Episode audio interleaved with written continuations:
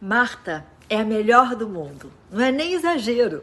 Marta Vieira, nascida em 1986, foi eleita a melhor jogadora de futebol do mundo seis vezes, sendo cinco delas consecutivas. A maior artilheira da seleção brasileira é a lagoana caçula, entre seis irmãos. O pai abandonou a família e a mãe de Marta lutou muito para criar os filhos sozinha. Por conta das dificuldades, Marta só entrou na escola aos nove anos de idade. Antes disso, eles não tinham dinheiro nem para comprar o material escolar.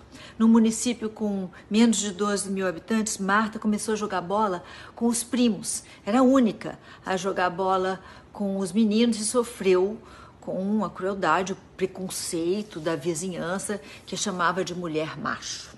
Em 2000, Marta viajou de ônibus sozinha para o Rio de Janeiro para tentar a sorte em algum time profissional. Foi logo aceita no Vasco da Gama, onde ela passou dois anos jogando, conquistando a vitória é, no Campeonato Brasileiro e sendo eleita jogadora revelação. Talentosa, foi comprada por um time sueco, onde ela jogou por quatro anos e fez seu nome na Europa. Depois ela jogou nos Estados Unidos e, e, então voltou e passou uma temporada no Santos. E pelo Santos levantou uma taça Libertadores, além da, da, da Copa do Brasil.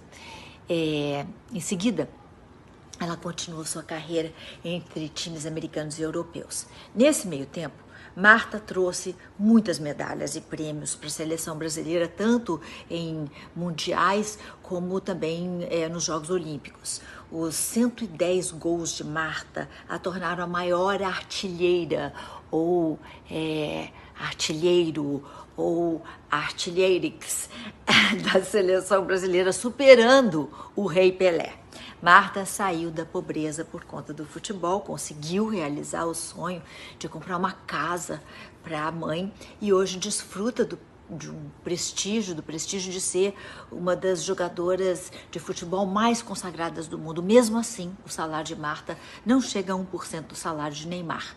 É por isso que a jogadora não renovou seu contrato com a Puma e, no lugar de estampar uma marca patrocinadora na chuteira, estampa o símbolo do movimento Go Equal na, que luta pela equidade eh, de gênero no esporte, por defender a emancipação feminina e ter se comprometido a combater a pobreza no mundo, Marta foi eleita embaixadora da boa vontade da ONU.